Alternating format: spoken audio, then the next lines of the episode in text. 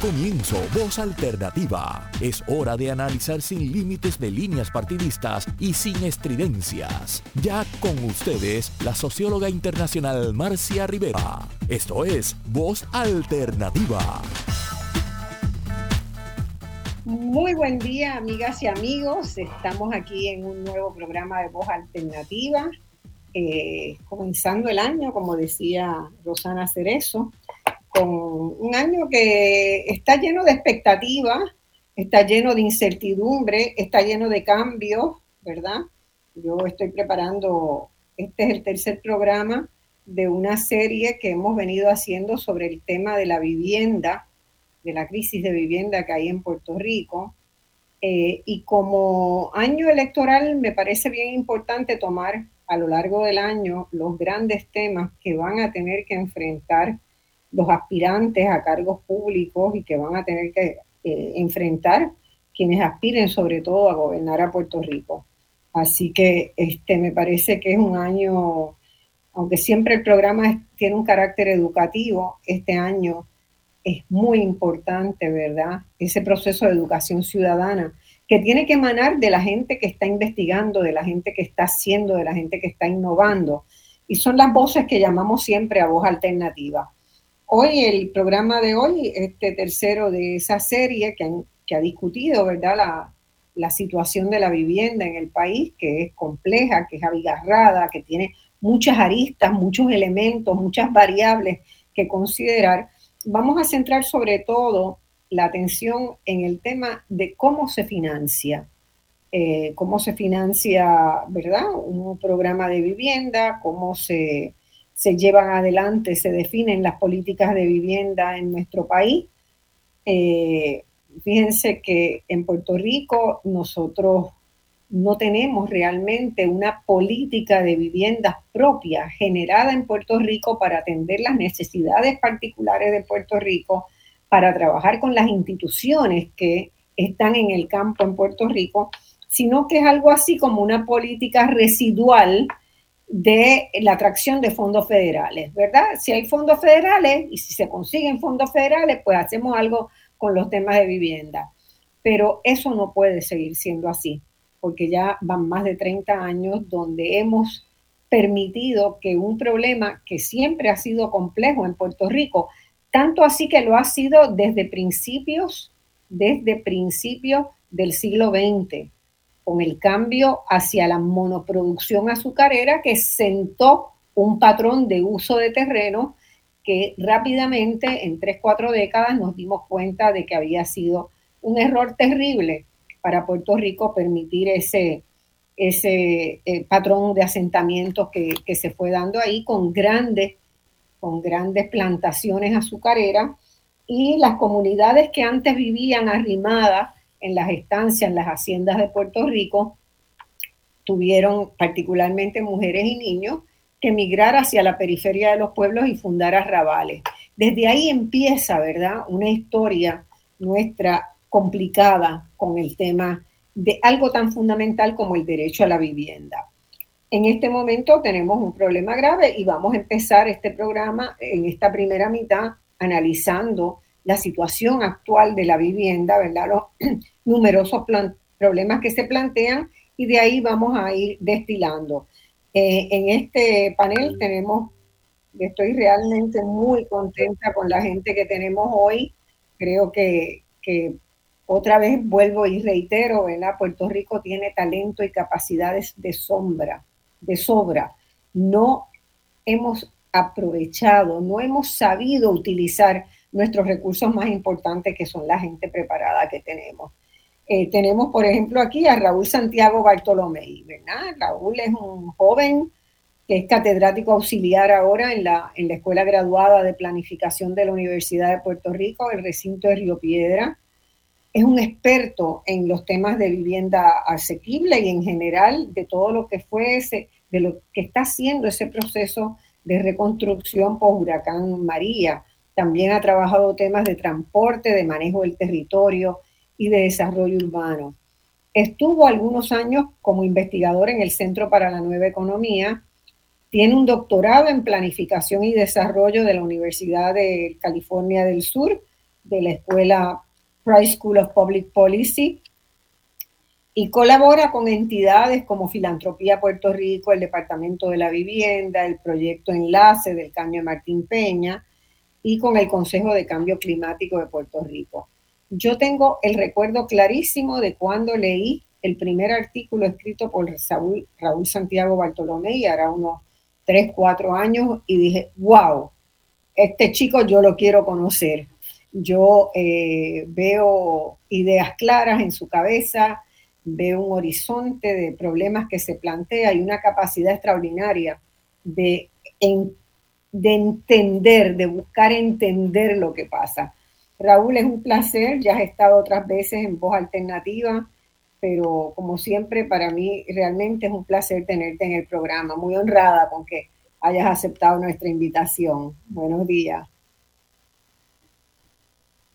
Raúl, ¿estás por ahí? Hola. Estás por ahí, Raúl, pero estás, estás enmudecido, yo creo, ¿no? Saludos. Ahora, ahora, ahora. Sí, Nada, un saludito para. sí, discúlpeme. No, para nada. Sí, Marcia, muchas gracias. Muchas gracias por la invitación y muchos saludos a todos los escuchan que sintonizan hoy. disculpa, es que aparentemente la conexión de internet está un poco entrecortada, pero ya mejor, ya mejor. Sí, sí, ahora está perfecta, está perfecta. Tenemos a una joven, Lorena Franco, a quien también había leído en el Nuevo Día y dije, ah, qué bueno, una mujer joven, economista, eh, que eh, ahora está trabajando fuertemente como socia y presidenta de la Junta de Directores de Coopera, eh, organización con la cual tengo una relación este, muy directa y, aprecio mucho el trabajo que están haciendo por Francia Figarela, a quien conozco también desde hace algún tiempo, una gran colaboradora del programa. Eh, eh, Lorena en el 2016 se graduó de la Universidad del Estado de Pensilvania con una doble concentración en economía y en mercadeo, y junto con una concentración menor en comercio internacional. Luego trabajó en Nueva York como economista con enfoque en economías latinoamericanas. Inició sus estudios graduados en la Escuela de Economía de Barcelona en el 2018 y a finales del 19 regresó a Puerto Rico a trabajar como economista en estudios técnicos, donde se especializó en el análisis socioeconómico para los sectores sin fines de lucro, público y privado. Eh, tengo muy claro el recuerdo, ¿verdad?, de, la, los varios estudios que estudios técnicos ha hecho sobre los temas del tercer sector y de eh, cómo y de las funciones que el tercer sector cumple en Puerto Rico. Recientemente se integró como socia en Coopera con el fin de seguir construyendo un Puerto Rico cimentado en el cooperativismo y en la economía solidaria, valores que comparto plenamente y a los que he dedicado verdad buena parte de mi vida también, a los esfuerzos de alcance comunitario y a luchar por la justicia social. Pero además, Lorena escribe cuentos y lo hace muy bien. Así que búsquenla, en internet hay cuentos de ella, acaba de publicar uno eh, en una revista que salió estos muy pasados días y escribe muy bien. Lorena, bienvenida. Saludos, muchas gracias Marcia eh, por la invitación y honrada ¿no? de, de, compartir y conversar un poco con ustedes y con este panel exquisito. Un saludo. Además, Lorena, no lo ha dicho, pero un pajarito me lo cantó, cumpleaños hoy. Está de cumpleaños. Mis felicitaciones para Lorena, eh, todos te celebramos eh, y sabemos que tiene mucha actividad durante el día, así que ella estará eh, solo parte, la primera parte del programa, porque tiene una agenda completa de celebración de su cumpleaños y muy merecido. Tenemos también al licenciado René Vargas. Eh, René Vargas, yo tengo una memoria clara, probablemente porque salí de la Universidad de Puerto Rico hace muchos años, ¿verdad? pero siempre me he mantenido muy atenta y seguidora y apoyadora de las luchas estudiantiles y de la eh, necesaria transformación que tiene que tener la Universidad de Puerto Rico, nuestro primer centro docente. Y tengo muy, muy claro el, retrato de René Vargas en mi memoria. Eh, René es abogado, es director de Inclusive Puerto Rico, una organización que busca promover la inclusión financiera de comunidades hispanas e inmigrantes. Es una organización basada en Estados Unidos que tiene una red importante en Puerto Rico que dirige René. También supervisa una iniciativa para construir una red de uniones de crédito y de cooperativas que presten servicios a comunidades desatendidas en Puerto Rico. Y antes de unirse a, Inclusive, René trabajó en Pentagon Federal Credit Union, y en la American Airlines Federal Credit Union, ambas en, Puerto Rico, ¿verdad? En sus capítulos de Puerto Rico. René tiene un historial importante de militancia y de liderazgo estudiantil en la UPR e incluso eh, asumido funciones de representar al estudiantado en cuerpos de, cuerpos de gobierno de la institución, particularmente lo que fue la Junta de Síndicos de la Universidad de 2011 a 2012 Además, también para resolver problemas acuciantes, y yo creo que para meter la cuña desde adentro, asumió funciones de procurador estudiantil en el recinto de Río Piedra y luego se desempeñó como vicepresidente asociado de asuntos estudiantiles en la presidencia de la UPR.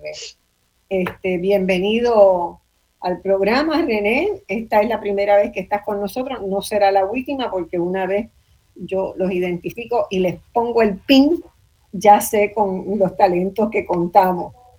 Eh, así que, bueno, nada, los invito a comenzar la, este, la conversación. Yo quisiera dedicar este primer segmento a estudiar, a conversar sobre la demanda por vivienda asequible en Puerto Rico. ¿Por qué para alguna gente no hay problema de vivienda pero para la gran mayoría de las personas tienen serios problemas de vivienda, ¿verdad? En los pasados programas que tuvimos sobre este tema se destacó que la crisis de vivienda es un problema muy serio porque es muy difícil encontrar unidades de vivienda para los sectores medios y para los sectores más pobres, tanto para comprar como para alquilar, porque hay procesos que se están dando en los dos ámbitos y que han hecho que cada vez sea más caro y más difícil encontrar una vivienda que eh, una familia con los bajos salarios que prevalecen en Puerto Rico, con la altísima tasa de pobreza que seguimos teniendo y la enorme brecha de desigualdad, pues que los más pobres puedan pagar. Pero este es un problema que no es solo de quienes no tienen, no encuentran una vivienda, no, el problema es de todos y cada uno de nosotros, porque el elemento que es fundamental, de los más importantes probablemente junto con los ingresos, en la decisión de las personas decidir quedarse o no en Puerto Rico, viene dada por si tienen acceso a vivienda o no tienen acceso a vivienda razonable que puedan pagar. Y la emigración es un factor fundamental de la crisis demográfica, que tenemos en Puerto Rico y a la cual Voz Alternativa le ha dedicado ya varios programas en, desde en los últimos dos años. Así que a mí me gustaría comenzar con Raúl Santiago Bartolomé para ubicar las variables que debemos analizar para diagnosticar bien este problema, ¿verdad? Eh, todos esos elementos que yo he dicho, ¿cuáles para ti son los más importantes de esos procesos que se están dando, Raúl? ¿Y por qué es tan urgente que lo atendamos? Quiero decirles que, pues cada uno, yo les hago una pregunta disparadora a cada uno, pero todos pueden participar después que Raúl haga este, su breve presentación, todos pueden participar y comentar sobre este punto. Y en el próximo lo inicia otro. ¿verdad? Raúl. Sí, pues, yo creo que hay varias consideraciones eh, importante aquí. Lo primero es reconocer que hay un problema estructural que se viene arrastrando hace mucho tiempo. Aún antes de la crisis actual, en Puerto Rico, más de la mitad de los inquilinos que, pagan renta, ¿verdad? Porque hay una cantidad de inquilinos que, no, que se identifican como inquilinos que no pagan renta, pero los que pagan renta, más de la mitad gastan más de una tercera parte de su ingreso en alquiler, en costo de alquiler. En cuanto a los hogares que tienen hipoteca, más del 40% de los hogares que tienen hipoteca gastan más de una tercera parte de su ingreso en costos del hogar. Incluye el pago de hipoteca. Y esto ha sido más o menos consistente incluso desde antes de la, de la crisis actual. Siempre ha habido una lista de espera amplísima por vivienda pública y sección 8, que supera las miles y decenas de miles de, de familias. Una lista de espera que se ha ido reduciendo no porque ha habido más oferta de vivienda subsidiada, sino porque la lista está fija, o sea, no, no se ha, está cerrada, no se está añadiendo solicitantes nuevos. Eh, y yo diría que por, por, desde el 2006 como hasta poco después del huracán María, en Puerto Rico, si uno hablaba de la crisis de vivienda, uno decía que por lo general había un problema de unidades de vivienda a precio de mercado que nadie estaba comprando, que los bancos querían salir de ellas, y una, una demanda por vivienda de interés social, vivienda subsidiada, vivienda asequible que nadie estaba supliendo. Ahora, desde que pasó el huracán, y van a tener claro que el huracán no causa nada porque el huracán no compra casa, ni desahucia gente, ni pone unidades de vivienda a alquilar a corto plazo, solamente viento y lluvia. Pero lo que sí causó es que hubo un desplome masivo en los precios de vivienda en Puerto Rico y eso abrió paso a que vinieran distintos inversionistas a aprovechar eh, para especular sobre las unidades de propiedades de vivienda, cosa que se disparó aún más durante la pandemia cuando las tasas de interés están bien bajitas. Y entonces eso lo que ha llevado es a un proceso de especulación sobre las propiedades de vivienda a un nivel donde el índice de precio de vivienda, que es un indicador que publica la Federal Housing Finance Administration para viviendas unifamiliares, el índice de precio de vivienda en Puerto Rico entre el 2018 al 2022 aumentó en un 27%. Eso es tres veces el ritmo en que aumentó el salario, O sea que ya la vivienda de compra-venta encareció un montón. Y en varias partes de Puerto Rico, no en todas, pero en muchísimas partes de Puerto Rico, las áreas, las áreas costeras y las áreas cerca de empleo, las medianas de alquiler aumentaron entre 20 a 50, en algún lugar hasta se duplicó en ese periodo de tiempo. Y entonces, ¿qué ocurre? Que, que uno de los detonantes de esto es pues la, es, ha sido la proliferación, por ejemplo, de alquileres a corto plazo, que reduce aún más la vivienda disponible, eh, asequible, especialmente en las áreas de más demanda. Y ahora que aumentaron las tasas de interés, se hace mucho más difícil financiar eh, vivienda de compra-venta, ¿verdad? Y quiero señalar también que en papel se supone que Puerto Rico no tenga una crisis de asequibilidad de vivienda como está en otros lugares, digamos en Estados Unidos, donde hay una falta, eh, digamos, neta de unidades de vivienda. Pero en Puerto Rico, eh, como todos los años que se construyeron de 10.000 a 15.000 unidades al año, ese periodo de tiempo la población estaba disminuyendo. Eh, realmente no hay una falta de casas, de estructuras, ¿verdad? Lo que hay son faltas de, unidades de vivienda en los segmentos más asequibles.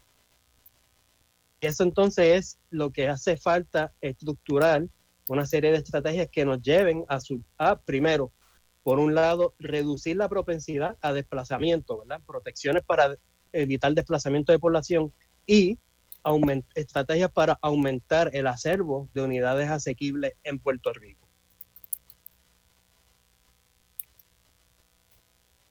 Bueno, ¿alguien quiere seguir? ¿Comentarios de ahí? ¿Verdad? Hay, hay, una, hay muchas casas vacías o muchas unidades de vivienda vacías y hay mucha gente necesitando vivienda. ¿Cómo armonizamos ese, ese mercado que no se toca, que no se interrelaciona, que no tiene los recursos para que las unidades construidas existentes puedan ser adquiridas o habitadas por los que la necesitan. ¿Quién quiere? Lorena. Sí, yo quería un poco también, ¿verdad?, hacer hincapié en el cambio, ¿verdad?, de la población, en, cuál es el contexto socioeconómico de la población actual y ¿verdad? qué ha pasado un poco en los años eh, anteriores y cómo esto incide eh, en la vivienda. Y pues sabemos que eh, Puerto Rico ha pasado por un efecto migratorio, ¿verdad? Entre el 2010 y 2022, los habitantes de Puerto Rico se han reducido en casi 500 mil habitantes.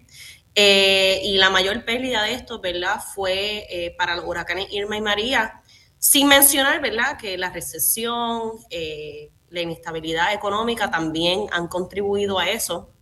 Y pues además del efecto migratorio, otras tendencias que han impactado esta composición poblacional, ¿verdad? Ha sido la reducción en nacimientos, que eso hemos oído un poco hablar en, en los medios estos días el aumento de muertes vis a vis nacimiento, eh, y pues que esto ha resultado en un envejecimiento de la población. Hay menos eh, personas jóvenes, eh, el grupo de edad entre 5 a 19 años, cuando comparamos en el periodo del 2010 a 2022, ha disminuido sobre 287 mil igual que los, la cohorte de edad de 35 a 49 años, 20 eh, a 34 años y menos de 5 años. El único grupo de edad que ha experimentado un aumento ha sido el de 65 años o más, con sobre 213 mil personas eh, entre los años 2010 y 2022.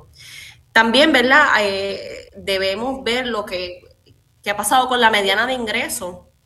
Y es que la mediana de ingresos para personas con empleo a tiempo completo al 2022 son unas 26 mil, unos 26 mil dólares.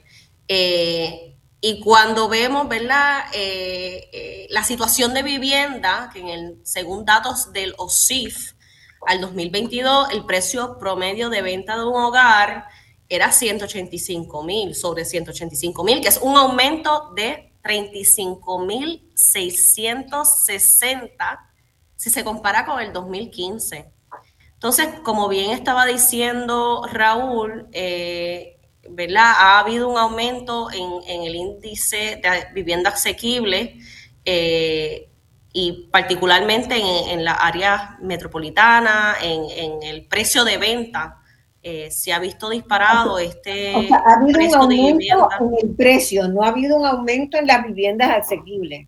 Es correcto, es correcto. De hecho, ¿verdad? Ya lo que mencionó Raúl, eh, para las viviendas de sección 8, en lugares como Vieques y Culebra, eh, ¿verdad? Ya no hay personas, y esto eh, por, por experiencia que fui allá y hablé un poco con la comunidad, no hay. Si ellos quisieran eh, acceder a un vale por sección 8, deben eh, desalojar las islas municipios.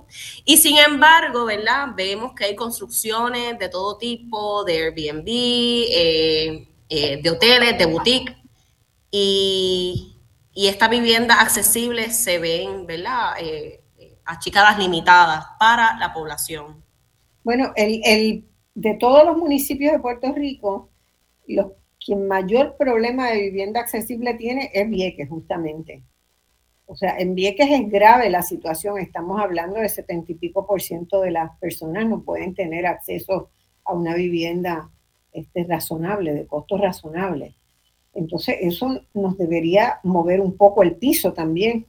¿Cómo es posible, verdad, que, que el destino para los viequenses sea abandonar la isla? entregarla a las personas más ricas, por un proceso que también ha estudiado Raúl, eh, de gentrificación, ¿verdad? Que Vieques se ha ido convirtiendo en un lugar, en un centro turístico con dirigido a las personas que pueden pagar y que pueden pagar mucho. Y no tan solo eso, otra de las eh, de los hallazgos de cuando estuve por allá es que eh, solamente hay un eh, hogar para envejecientes. Y otro tema es, ¿verdad? Además de las personas que necesitan de esa vivienda accesible, están las personas envejecientes que están solas en la casa o que necesitan, ¿verdad? De, de esos, de ese cuido y pues no lo hay no hay cabida ya, ¿verdad?, en el hogar de envejecientes. Sí, hay comunidades que, en términos generales, ¿verdad?, de la comunidad, por cuando se fundó y los que estuvieron ahí, son comunidades avejentadas también, fuertemente avejentadas, avejentadas en Vieques. Así que eh, todos esos son elementos, ¿verdad?, que van abonando.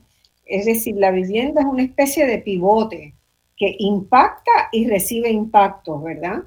Eh, impacta obviamente la calidad de vida de las personas. No es lo mismo vivir en un lugar inhóspito, insalubre, eh, congestionado, donde no tienes un espacio ni para respirar ni como individuo, como persona, que tener mínimamente resuelto las necesidades fundamentales de una vivienda digna.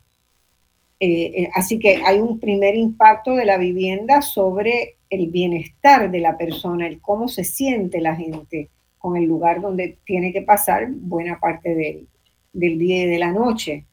Pero también eh, la vivienda genera impactos en una comunidad y eso, eso es otra, otra dinámica. no sé si me da tiempo de tomar un comentario rapidito de, este, de René. Hola René. Hola Marcia, saludos Marcia a los panelistas y a todos los redes escuchas. Eh, la, realidad es que, y lo, lo y vamos a hablar un poquito más adelante en las próximas intervenciones, pero eh, lo que hemos visto a través de la labor que están haciendo las cooperativas en Puerto Rico, eh, con lo que tiene que ver con el acceso a, vivienda a costos asequibles, es que cada vez el pool de viviendas disponibles es más pequeño, los costos son más altos y por tanto lo que eso causa es que menos personas, por un lado, puedan calificar para esos financiamientos para poder tener acceso a un hogar asequible. Eh, y por otro lado, sigue subiendo, ¿verdad? Eh, sigue aumentando esa demanda, sigue aumentando el costo y hace el trabajo para, por lo menos desde el punto de vista del trabajo de financiamiento lo complica muchísimo. Eh, y por otro lado vemos todos los impactos de los que, con los que ha hablado, los que ha hablado Raúl, de los que ha hablado Lorena eh, en la economía de Puerto Rico. Particularmente, ¿verdad? Esa salida, pero lo podemos hablar un poquito más adelante en el próximo segmento. Fíjate, a mí me, me llama mucho la atención eh, todas las cosas que uno lee preparando cada programa, ¿verdad? Que la respuesta de la asociación de los que construyen viviendas en Puerto Rico es que el problema está en la definición de lo que es una vivienda accesible, ¿verdad? Una vivienda accesible o asequible, ¿verdad? Y hay, ellos están cabildeando por un proyecto de ley que está en la legislatura para subir el costo básico de una vivienda accesible, que en vez de 185 mil, ahora sea de 200 mil a 250 mil. Entonces, uno se tiene que preguntar, bueno, es una visión bien simplista, porque ¿de qué vale solamente, de qué vale tener ese rango si ese rango no puede ser satisfecho por la mayoría de las personas que, necesitan una vivienda? Entonces, ¿cómo podemos nosotros, Raúl, eh, perdóname, René, cómo podemos nosotros, René, pensar en cuál sería un valor razonable, dado que en Puerto Rico, para adquirir una vivienda, un valor razonable de adquisición de una vivienda, dado que en Puerto Rico tampoco tenemos control de renta como existe en otros países y en otras ciudades del mundo, ¿verdad? ¿Cómo nos movemos en eso? Bueno, se supone en teoría, ¿verdad? Que el pago de una hipoteca o por lo menos, ¿verdad? Estas definiciones varían. Eh, una persona no debería gastar más del 28% de su ingreso bruto en el pago de una hipoteca o en sus gastos de vivienda. Raúl puede confirmar eso, probablemente La Naciones Unidas lo define en 30%, pero ahí, ahí está. Ah, Porque la gente tiene que gastar en salud, en medicina, en educación, en ropa, en, en transporte, ¿verdad? No, claro, y obviamente las casas cuestan, o sea, tú no compras una casa y lo que haces es pagar el, pago de la, hipoteca. Y además tenemos un incremento bien fuerte en los servicios, particularmente de electricidad, que después yo te quiero preguntar sobre eso, porque ustedes están trabajando, desde mi punto de vista, una posible solución. Pero sí, eh, no, no, no es posible que la solución sea decir, bueno, pues redefinimos. ¿Para qué nos sirve eso? No nos sirve, ¿verdad? una vivienda asequible tiene que ser asequible. Eh, no importa lo que diga en, la realidad, no importa lo que tú pongas en la ley o lo que fuese, y quizá eso la trae unos incentivos desde el punto de vista de poder desarrollarla, pero al final del día el consumidor tiene que tener la capacidad de tener un pago razonable que le permita seguir viviendo. Si no, no tiene ningún tipo de sentido. Bueno, vamos a la pausa y en el segundo segmento vamos a, mirar rápidamente y quiero de nuevo empezar con, con este Raúl, con la reconstrucción. ¿Qué está pasando con lo de la reconstrucción? ¿Qué resultó de todos aquellos anuncios de los cientos de millones de dólares que iban a llegar y que todos íbamos a estar muy felices porque iban a reparar todo? Vamos a la pausa.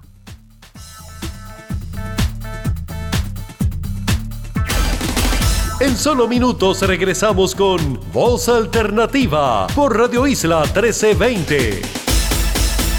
Ya estamos de regreso al análisis de los temas que te interesan. Escuchas Voz Alternativa por Radio Isla 1320.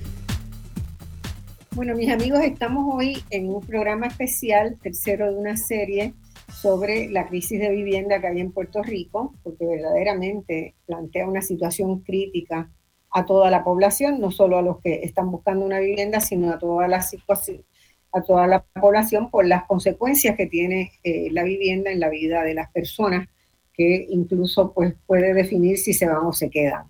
Eh, ahora queremos, yo le pediría a Raúl que nos ponga al día en qué es lo que está pasando con la reconstrucción de viviendas post-Huracán María. Ustedes recordarán que vinieron estos anuncios extraordinarios, ¿verdad? De lo que iba de cómo la reconstrucción iba a dinamizar la economía de Puerto Rico. Eh, y, yo creo que eh, las previsiones que se hicieron antes fueron demasiado optimistas y la realidad no está demostrando que, que eso esté sucediendo y tampoco está demostrando que a todas las personas que tuvieron problemas con su vivienda se les ayudó a reconstruir la misma. ¿verdad? Y quiero que, Raúl nos diga, ¿verdad?, un poco de los problemas que se encontraron, por ejemplo, con la reglamentación de FEMA para adoptar los casos, con el proceso de construcción en sí mismo. Raúl, te lo dejo porque tú eres quien más sabes de eso.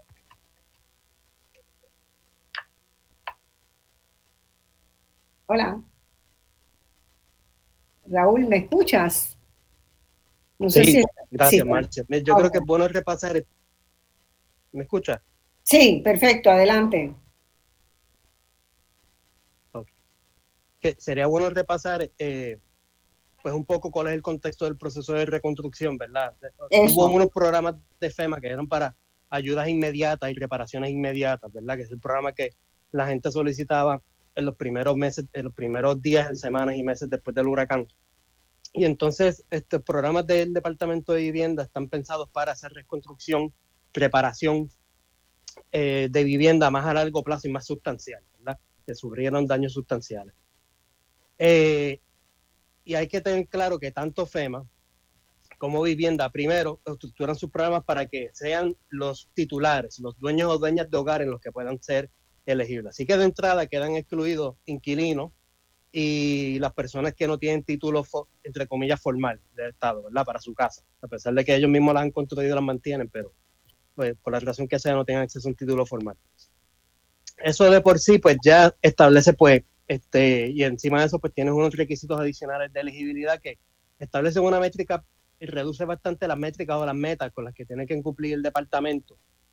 Y entonces, dentro de esa estructura o esos criterios administrativos, pues vivienda ha ido, el departamento de vivienda ha ido eh, acelerando un poco el paso en el proceso de reconstrucción de esas unidades. Eh, todavía falta mucho por correr, pero hay que decir varias cosas. Como dije, eso no quiere decir que la reconstrucción está completamente atada a la necesidad real, como ya señalé, por el diseño de estos programas quedan excluidos una gran cantidad de hogares que sufrieron daño, que no, tienen opción para solicitar ahí. Y lo otro es que hay una parte, una tercer, un tercer componente del programa de reconstrucción, que es el de reubicación o relocalización. Eh, y eso está pensado para esos hogares que están en zonas inundables eh, o en áreas de riesgo que pueden optar por un vale para reubicarse. Y ese componente sí está sumamente rezagado. Y entonces hay que dejar claro que también en la forma en que está estructurado esto es un modelo de lo que llamaría un modelo de venta al detalle. O sea que está pensado para que la prueba de la, la carga de la evidencia cae en los hogares individuales. Los hogares individuales van y someten una solicitud. El departamento a través de terceros o empresas que subcontratan, hacen una evaluación de elegibilidad y entonces se, se determina si se le otorgan o no los fondos y después pasa un proceso de una etapa entonces de identificar el contratista y programar los trabajos eh, consiguientes, ¿verdad? ¿Qué ocurre? Que entonces desde la perspectiva de los contratistas, ellos tienen que esperar que este proceso de elegibilidad se dé, este screening, para ellos programar sus tareas, ¿verdad? ¿Y qué pasa? Que entonces no tienen claro a dónde tienen que enviar brigada, cómo, cómo, tienen que estructurar los trabajos de manera escala, y entonces cotizan altísimo. Así que esta es la manera más cara y más ineficiente de correr un proceso de reconstrucción de vivienda.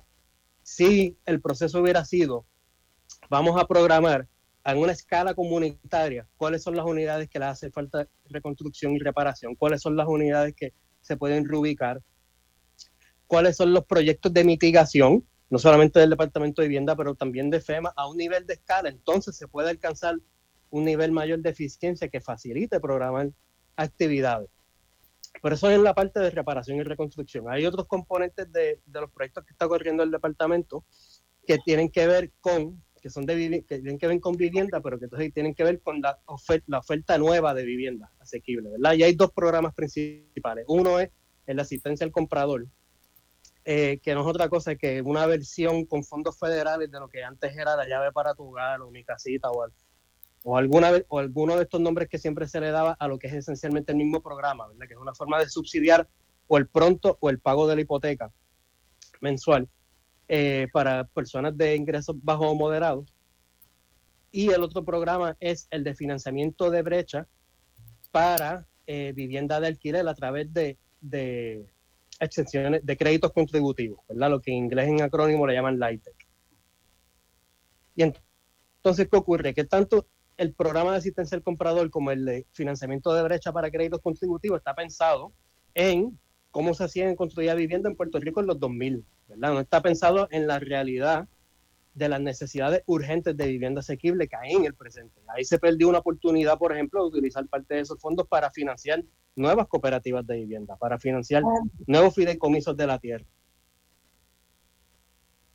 Y entonces, en ese proceso esos elementos estarían visualizados en el plan, en, el, en, los, en los planes de los programas de asistencia a la compra de vivienda, o siempre es individualmente? No, es individualmente, todo individualmente. Y de hecho, en el en los programas, eh, en los programas de, de créditos contributivos, eh, en los programas de crédito contributivo, eh, muchos están orientados a financiar proyectos que ya estaban corriendo. O sea, que no era necesariamente que es una oferta nueva, grande de, vivienda asequible, ¿verdad? Eso no quiere decir que no se hagan. Pues bien, si, están los fondos para hacerse chévere, pero tener claro que eso también suple la necesidad de cierta parte de la población, ¿verdad? Y que también esos créditos contributivos pues tienen una fecha de vencimiento de 30 años, bajo los cuales después el arrendador decide si quiere este volver a solicitar o renovarlo. O sea que, que yo diría que aunque se están haciendo algunas cosas, se perdió por, el diseño eh, mal pensados al principio y tanto por replicar cómo se hacen cosas en los procesos de reconstrucción de Estados Unidos. Se perdió una oportunidad grande para utilizar esos fondos para atajar la crisis de vivienda que tenemos en el presente. Y, lamentablemente, eh, aunque se pueden hacer cambios, eh, se pueden hacer cambios porque hay, se podrían readaptar algunos de estos programas para mejorarlo. Por otro lado, por lo menos en la parte de, oferta nueva de vivienda, pues se, han cerrado algunas ventanas. Sí, estamos a tiempo para mejorar el programa de reconstrucción y reparación y reubicación. Eh, una, una, cosa, vamos a, a, tenerlo claro. Hay muchas conclusiones de ese proceso, ¿verdad?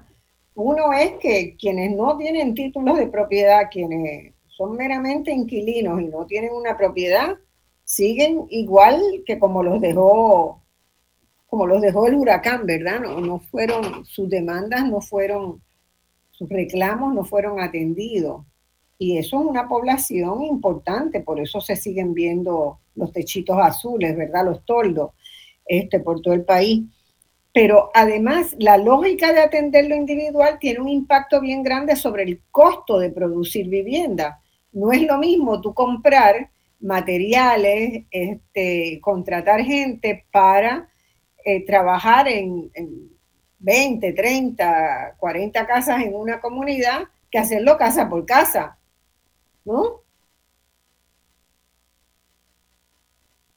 Exactamente, exactamente. Sí, es la idea de hacer economías de escala, en el proceso de programar las actividades de construcción. En la lógica que se sigue, que es reflejo del espejo individualista, ¿verdad?, del país, en es, desde esa lógica, el costo va a ser siempre mucho más caro que si se adopta una lógica de comunitaria.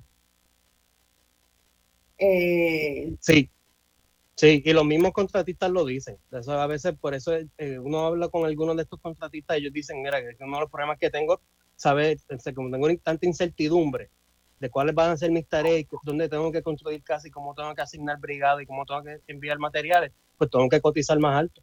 Claro. Y encima de eso, el gobierno siempre tarda en pagar y ellos lo tienen que también contemplar, ¿verdad? El recargo por pagar tarde en todos los servicios que se, ofrece, que se ofrecen desde el gobierno. Eh, sí, y se paga por reembolso. Exacto, se paga por reembolso. Eh, y no es inmediato. Así que, bueno, eh, eso nos deja una situación bien grande. Yo tengo otra pregunta que se la quiero hacer a René, si me permite. René, cuando se hacen ejecuciones, cuando los bancos hacen ejecuciones de hipotecas, ¿verdad? Y en Puerto Rico se están haciendo muchas. Estamos hablando de que en más o menos de alrededor de 4.000 hipotecas y 5.000 hipotecas eh, ejecutadas por año desde, desde el 2012 hasta ahora. Es decir, hay una pérdida encima de que no hay nueva oferta, hay una pérdida de la capacidad de las personas para retener su vivienda. Y muchas veces la gente sencillamente entrega, entrega la llave y deja el auto en el estacionamiento y se va, porque no puede manejar la situación. ¿Tenemos algún mecanismo, verdad, donde se pudiera eh, evitar lo que ha estado sucediendo de que esas viviendas la compran masivamente especuladores del mercado inmobiliario para esperar, para reflotarla a, mucho, a un costo mucho mayor. ¿Hay algún instrumento que tú veas desde eh, los esfuerzos en que, están, en que estás trabajando? Bueno, Marcia, la realidad es que salvo, salvo legislación a esos efectos, eh, tanto en Estados Unidos como, como en Puerto Rico, ¿verdad? Eh, tan pronto una, una, institución financiera toma control de una, de una propiedad, va a buscar sacarle lo más posible eh, a esa propiedad. Como regla general, se, se, se hace una subasta y las personas ¿verdad? Digo, no es todos los casos, ¿verdad? No me gusta generalizar, pero como regla general, los que tienen acceso a pagar, ¿verdad? Y a comprar esas propiedades bajo subastas tienden a ser. O ocurre que son, en muchos de los casos, inversionistas que lo que están buscando es especular con las propiedades.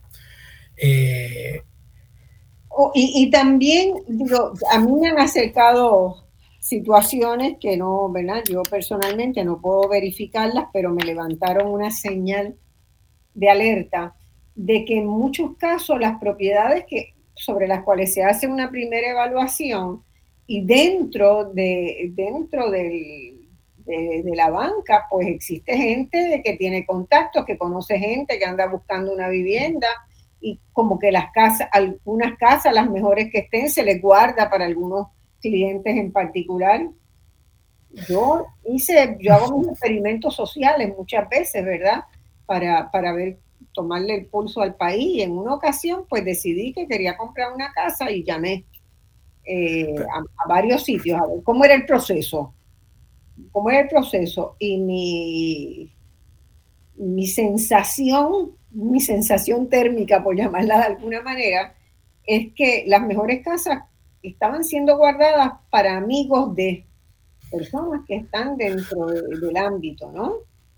Y que podrían probablemente pagar un, mayor precio, pero que les gusta la idea de no tener que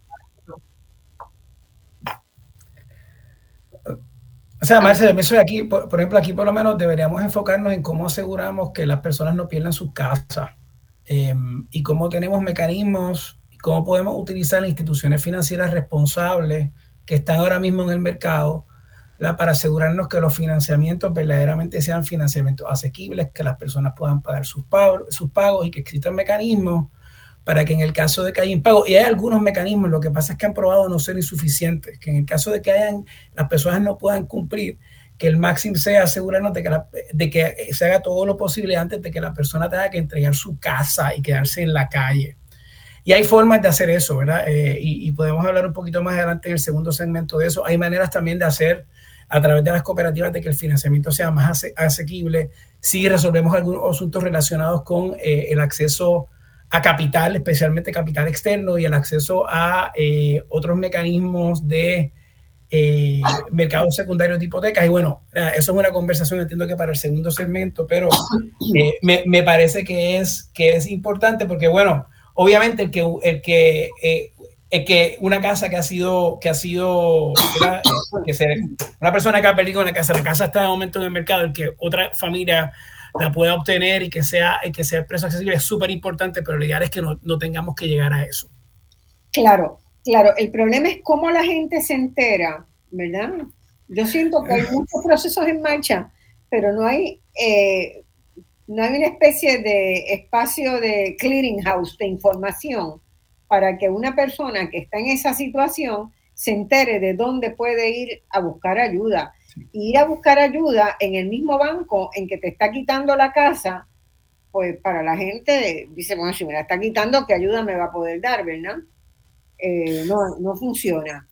Entonces falta también bastante de eso. No sé si ustedes tienen otra, otra mirada, tú o Lorena, que también trabaja con, mucha gente. ¿Qué les parece? Yo, he visto programas en algunas cooperativas donde, por ejemplo, eh, se le permite a, la persona eh, tener una, una la cooperativa tiene una casa que está reposeída, entonces alguien está interesado y se le permite a la eh, pero no cumple quizás para poder hacerlo y la cooperativa le permite a la persona alquilar con vistas a compra y con cada pago de alquiler que está haciendo está bajando la cantidad del capital que cuesta y luego entonces hasta que se pueda hacer un financiamiento y lo hemos visto en varias instituciones financieras y se hace. Eso es un buen, eh, principio, ¿verdad? Que, que, debía guiar, debíamos ver cómo se inserta en toda una estrategia. José Julián Ramírez entró y enseguida levantó la mano. ¿Cómo estás, Marcia? Saludos, René, y al grupo, a Lorena, a Raúl a todo el mundo. Saludos. ¿Me escuchan bien? Sí, perfecto, perfecto, te escuchamos. Sabemos que andas en un compromiso familiar, pero que aún así quisiste estar en, el programa.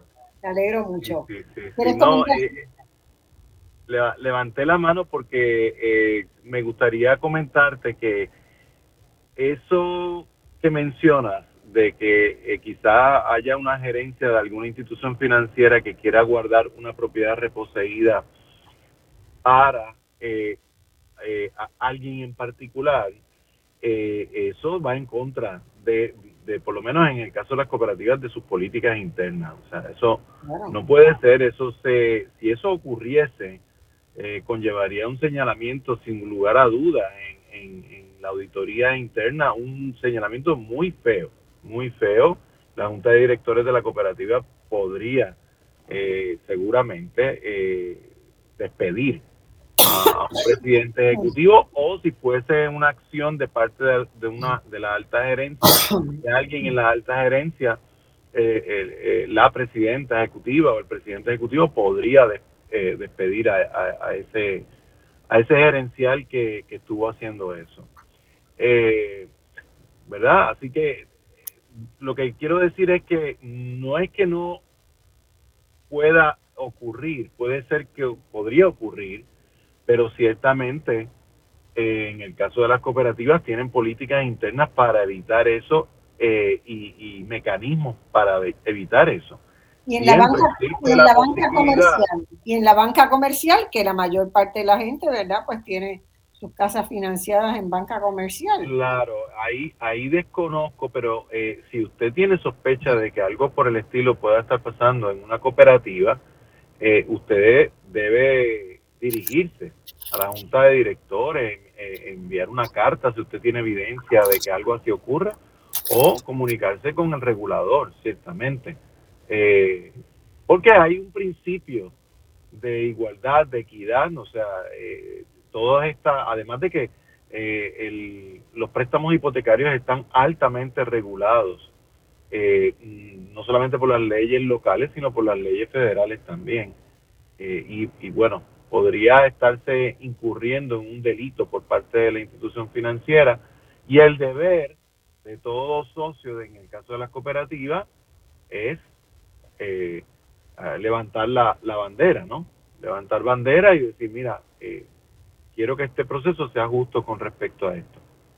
Especialmente cuando se trata de, de el financiamiento de apartamentos o casas en localidades altamente rentables o eh, susceptibles para lo, la, renta a corto plazo, etcétera, etcétera. Sí, en el, los casos que a mí me mencionaron y de gente que me ha llamado y me ha consultado, eh, eran, eran todos del, del, mercado, ¿verdad? Del sector privado. Este, pero, pero es bueno que se sepa que no se puede hacer en ningún caso y que usted tiene como, ¿verdad? Como ciudadano, tiene el derecho a tener el mismo trato para obtener una, vivienda reposeída que cualquier otra persona, que tienen que evaluar su, propuesta, que tienen que evaluar su oferta. Ha llegado también Heriberto Martínez, déjame eh, presentar formalmente a estos dos eh, paladines que tenemos aquí del cooperativismo, ¿verdad? Porque estamos hoy en, muy, buenas, muy buenas manos. Eh, un segundito y vamos con, a presentarlo. Heriberto, que acaba de, de acaba de hacer entrada, es director ejecutivo de la Liga de Cooperativas de Puerto Rico. Estudió en la Universidad de Puerto Rico, donde hizo su bachillerato y una maestría en economía y además un grado de Juris Doctor en la Escuela de Derecho. Eh, Heriberto es una voz muy reconocida por sus conocimientos en el ámbito socioeconómico y el cooperativismo. En el 2019 presidió la Asociación de Economistas de Puerto Rico, tiene vasta experiencia en cooperativas de vivienda y de otro tipo, y previo a su designación en la liga, ejerció como director ejecutivo de la Comisión de Hacienda y Presupuesto de la Cámara de Representantes. Bienvenido, Heriberto y un saludo. Este, ya mismo vamos a empezar con. Saludos, Marcia, para ti, para todo el grupo de amigos que son gente eh, chulísima y que aprecio mucho, y un saludo para todo el público de Radio Isla en la mañana de hoy. Bueno, y José Julián, que llegó en el auto y que inmediatamente que empezó la, que escuchó la conversación, se animó a participar, es también un referente clave del cooperativismo en Puerto Rico. En la actualidad es director ejecutivo de Fidecop, un fondo cooperativo de inversión y desarrollo que desempeña un papel muy clave al brindar préstamos, capital de riesgo, servicios de aceleración empresarial, así como educación cooperativa. Eh, también ofrecen asistencia técnica, apoyo empresarial a cooperativas nuevas y existentes. Eh, José Julián también fue presidente de la Asociación de Ejecutivos de, de Cooperativas de Puerto Rico y anteriormente director ejecutivo de la Liga de Cooperativas, donde está hoy Heriberto. José Julián hizo bachillerato en Ciencias Sociales, maestría en Comunicación en la UPR y estudios de posgrado en Gestión Cooperativa en la Universidad de Mondragón en el País Vasco, ¿verdad? Eh, también ha impartido docencia como profesor en diversas universidades, incluyendo el recinto de Río Piedra.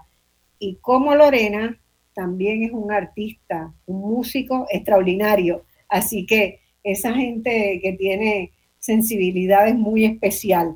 Bienvenido, eh, José Julián, también. gracias, Marcia. Solamente te aclaro que no fui director ejecutivo de la Liga de Cooperativas, dirigí ah, varios programas en la ah, Liga de programas en la Liga, perdona, perdona, perdona. Si creía que tú habías sido director. Eh, eh, eh, ese, ese reto de dirigir la Liga de Cooperativas se lo dejé ahí a Heriberto, Esperando a Heriberto, se lo dejaste esperando a Heriberto. Muy bien, Heriberto tiene las manos llenas, te aseguro. Sí, pero lo mucho que colaboramos, Marcia. Yo creo que veo más, a José Julián ahora que hace unos años atrás, no que llevamos años la mitad, pero sí hemos tenido mucho, mucha colaboración en estos últimos tiempos. Bueno, eh, Lorena, unas palabras antes de que te despidas, porque Lorena en este momento va a tener que dejarnos el, en el programa, pero ya la tengo fichada también. Lorena. Saludos. Bueno, solamente, ¿verdad? Antes de irme quería hacer hincapié, ¿verdad? En que eh, sobre el 40% de las familias en Puerto Rico vive bajo el umbral de pobreza. Eh, y, cito aquí a Marilis Pagán de Matria de que la pobreza tiene cara de la mujer en Puerto Rico. Cuando pensemos en política pública, ¿verdad? Para hacer vivienda accesible, debemos pensar, ¿verdad? En, esta familia, en eh, la juventud, en la niñez de Puerto Rico, ¿verdad? Que necesitamos hacer esfuerzos que no sean vacíos, ¿verdad? Para que la niñez y juventud y familia en Puerto Rico puedan prosperar en su país. Bueno, muy bien, te deseo lindo día. Vamos a la pausa y cuando volvamos seguimos con este panel de la situación de vivienda y los mecanismos que dentro de la comunidad de cooperativas eh, pueden existir para que se conviertan en un actor clave de solución a este problema de Puerto Rico.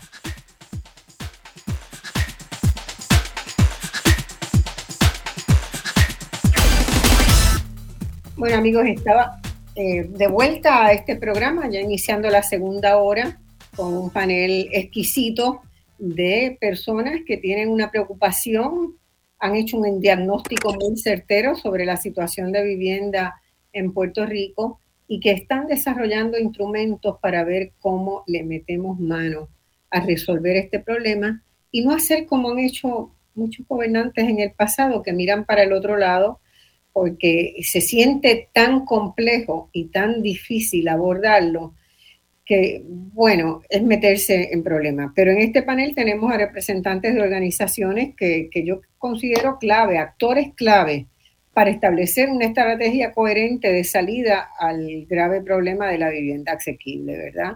Y cuando yo monto programas de este tipo es porque pienso en que tienen que trabajar juntos, que ya lo están haciendo, pero que tienen que de ellos emanar realmente una propuesta al país de cómo es que vamos a ir eh, atendiendo todos los hilos, ¿verdad?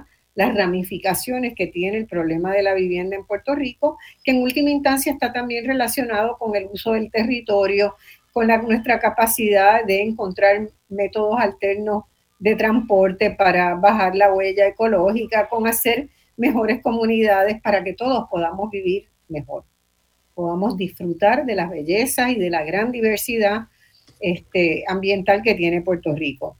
Como Heriberto estuvo también en el periodo, en el programa anterior, yo quiero conversar con él preguntándole si tú fueras a hacer la listita de las personas que serían claves para generar un gran esfuerzo estratégico de construir un marco de inclusión financiera eficaz para las cooperativas locales a fin de resolver el problema de vivienda, ¿a quiénes, a quiénes incluirías, Heriberto? a un montón de gente, Marcia a un montón de gente, una lista grande. Pero eso es bueno. Te lo, voy a enumerar, te lo voy a enumerar, pero quería mandarle un saludo especial a René y a Raúl y contarle al público un secreto, Marcia, no se lo cuentes jamás nadie, pero René, Raúl y yo estuvimos en el Consejo de Estudiantes de la Universidad de Puerto Rico, recinto de Río Piedras, para allá para el 2011-2012. O sea que ya podemos hablar de hace más de una década, compartíamos esos espacios oh, Cuando René era presidente del Consejo de Estudiantes, por favor no nos calcule la edad, pero es bonito compartir el espacio ahora aquí contigo y otros espacios que nosotros compartimos. Bueno, yo, yo también estuve en esas luchas, pero bastante antes que ustedes, así que... Ah, eso es relativo, eso, eso del tiempo es relativo. Pero volviendo a, a lo que me preguntabas, eh, Marcia, hay que hacer primero un breve análisis bien cortito de problemas con la estructura de costos. No estamos ante una situación que no es solamente en Puerto Rico, sino a nivel global, que tenemos, por ejemplo, eh, nada, los materiales, los insumos, todo lo que importamos, estamos pasando por un momento en que los precios son más altos. Tenemos una situación también de mano de obra eh, y todo eso implica entonces que hay que buscar la manera de ver cómo hacemos los subsidios de la manera más adecuada para reducir costos de producción y poder entonces mantener de esa manera un, costo asequible, tanto para la construcción de vivienda cooperativa como para la adquisición de esa vivienda. Que conste, existen múltiples modelos de vivienda social. Yo me voy a enfocar ahora mismo solamente en el tema de vivienda cooperativa y aquí tenemos que enumerar a un grupo de personas. Eh, primer eh, grupo que tiene que estar presente, eh, tenemos aquí a José Julián para que ahorita nos hable del tema, Fideco hay que buscar la manera si eh, un fondo de inversión como Fidecop pudiera expandirse con, como fue en origen el Fidecop, también dinero público y dinero de las cooperativas para crear ese fondo de vivienda para poder financiar nueva, nueva construcción enfocada directamente a la vivienda asequible. Segundo, hay que incluir de manera urgente a OSPE, o destruir OSPE y hacer otra cosa, pero es otra cosa que la Oficina de Permisos de Puerto Rico. Estamos teniendo ahora mismo una cooperativa que está comenzando con los procesos para hacer cooperativa de vivienda y el tema de los permisos eh, para comenzar a operar tiende a ser un poquito complicado. También tenemos que incluir a los, a los municipios en donde se vaya a hacer esta vivienda cooperativa. El tema municipal es bien importante y no todos están comprometidos con el desarrollo de vivienda accesible eh, por la vía cooperativa. Hay que incluir también, de alguna manera, al tema de lo que sería energía eléctrica y acueducto, genera, luma, acueductos y alcantarillado, para la instalación de todo lo que hace falta para conectar estas cooperativas a, lo, a las utilidades básicas. Hay que incluir también a CDCO, si es que CDCO va a seguir siendo la estructura de promoción cooperativa al interior del gobierno de Puerto Rico como agencia. Y eh, eh, eso está, perdóname, eh, esa es la, la oficina que está dentro del Departamento de Vivienda. No, CDCOP es la Comisión de Desarrollo Cooperativo, que ah. es una agencia de gobierno que se encarga ¿no? de, promover y crear eh, nuevas cooperativas, pero tiene que haber algún tipo de énfasis fuerte en el proceso de acompañamiento, no para el proceso cooperativo que tanto eh, estructuras como Fideco eh, o como la Liga podemos acompañar, sino para el proceso interno del gobierno, ¿no? que CDCO pueda hablar con Hacienda para la extensión contributiva, que pueda hablar con OSPE para el tema de los permisos, que pueda hablar con la Junta de Planificación si hay un tema para la planificación. O sea, en, en términos de lo que es cooperativismo, el cooperativismo tiene sus estructuras para poder eh, comenzar y desarrollar vivienda cooperativa. Ahora, el problema es que al interior del gobierno son tantos los pasos, son tantos los procedimientos que sería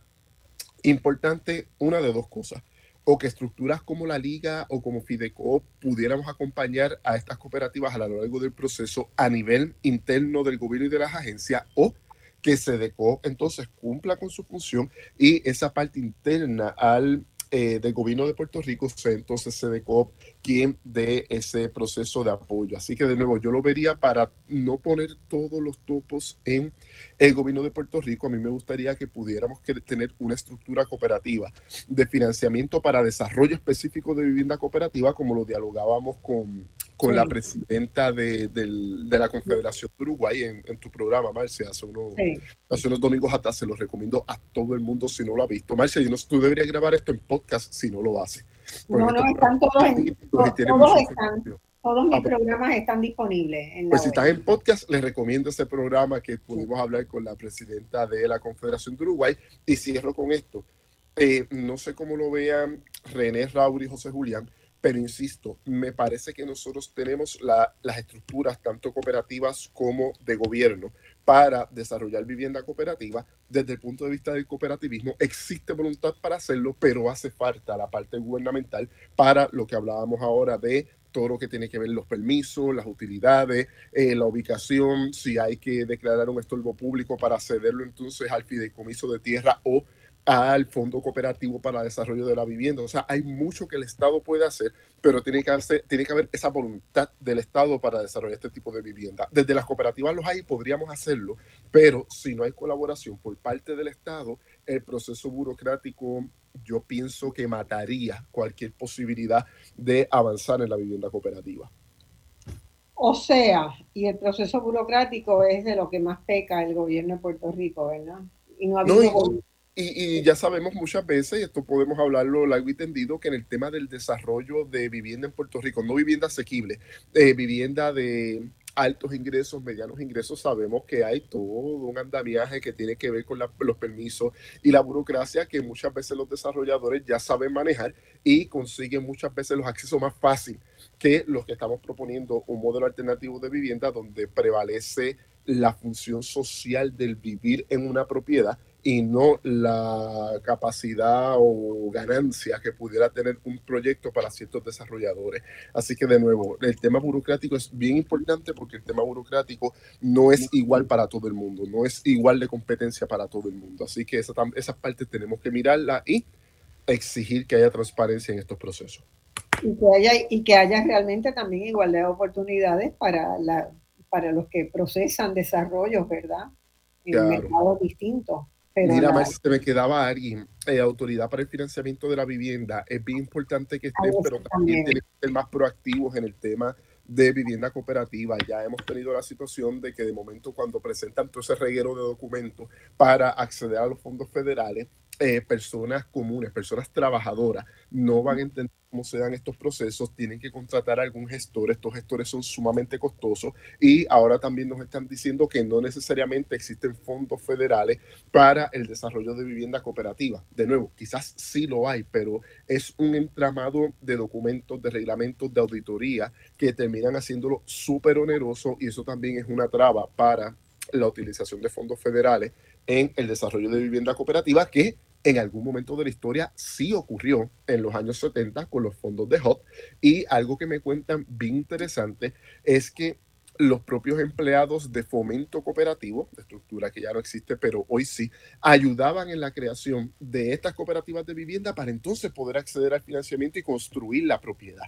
Así que de nuevo, son pasos que se pudieran dar poco a poco, pero tiene que haber voluntad del gobierno y si no la hay, lo que estamos trabajando desde la Liga de Cooperativas es en una plataforma de gobierno para todos los partidos políticos para que independientemente de quién gane, haya un compromiso con el modelo cooperativo en las diferentes instancias de la vida, incluyendo vivienda cooperativa. Bueno, yo creo que eso es absolutamente fundamental, sobre todo lo que dijiste al final. Yo no creo que podemos seguir esperando porque el gobierno que venga pueda generar el plan. Yo creo que tenemos que hacer ese plan con la gente que tiene las cabezas en este país, que tiene las herramientas, que tiene, que identifica las nuevas herramientas, que tiene capacidad de imaginar formas nuevas de hacer las cosas. Y entonces en comprometer a los partidos políticos con que quien gane ese adopte ese plan, ¿verdad? Yo creo que por ahí hay que moverse y yo en la medida de mis posibilidades y mi capacidad de juntar gente en una mesa, me ofrezco a colaborar con ustedes en ese Gracias, Marcia. Estamos buscando esa transversalidad. Estamos buscando esa transversalidad para... Es, es absolutamente impresionante. Además, se nos acaba el tiempo. Yo creo quizás este, que, que tengo analizando el problema, ¿verdad?, demográfico de Puerto Rico, y me doy cuenta de que Puerto Rico no ha tenido una política demográfica, pero ha habido muchas cosas sucediendo que han afectado el proceso demográfico que hoy tenemos y la vivienda es uno de los, de los principales, ¿verdad? Entonces, es un problema de todos, de toda la población. Y, y por eso este problema pues tiene que ser encarado con las mejores cabezas, generar realmente un plan de trabajo que pueda tener un impacto político importante para, para el próximo gobierno. Venga quien venga. Eh, sí, adelante. Sí, mira, este, yo creo que lo que dice Heriberto es súper importante. Hay que ver en contexto, en el caso que más nos compete, que es la vivienda cooperativa, hay que tener claro que los casos de desarrollo de vivienda cooperativa en Puerto Rico siempre han estado de la mano con un impulso gubernamental, ya sea del gobierno federal o ya sea del gobierno eh, de Puerto Rico. Eh, el primer caso, si no mal recuerdo, fue gracias a Operación Bootstrap. O sea, eh, manos a la obra. manos a la obra. y vimos en los 50 cómo un proyecto de vivienda pública se convirtió en, eh, en, una, en la primera cooperativa de vivienda en Puerto Rico, eh, allá en Puerta de Tierra eh, y, el honor que le pusieron al nombre de, esta cooperativa de vivienda fue el palanterio en honor al creador, al promotor de las cooperativas de, vivienda en Francia. Eh, y luego, pues como dice Heriberto, en los años 70 también hubo un boom importante. ¿Por, ¿por qué? Porque el financiamiento de vivienda no es, no es sencillo, es, el que más eh, cantidad de fondos requiere en términos económicos.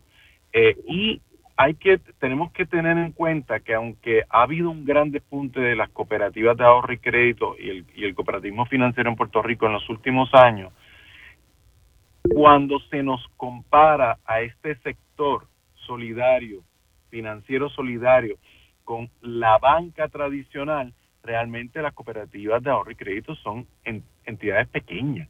Consolidadamente tenemos 12 mil millones en activos, pero eso tú lo tienes que dividir en, casi 100 eh, entidades financieras. Así que eh, no es sencillo, ¿verdad?, crear ese fondo eh, para apalancar eh, vivienda de interés social o vivienda asequible o vivienda cooperativa. Pero hay unas cosas que sí podemos hacer y que yo creo que, que por lo menos desde el punto de vista del Fondo de Inversión y Desarrollo Cooperativo FIDECO, sí se puede desarrollar y, y lo estamos trabajando. En primer lugar, defender las cooperativas nuestras que ya existen, las de vivienda. Y eso lo estamos haciendo a través de nuestra aceleradora de empresas cooperativas Emprendecoop.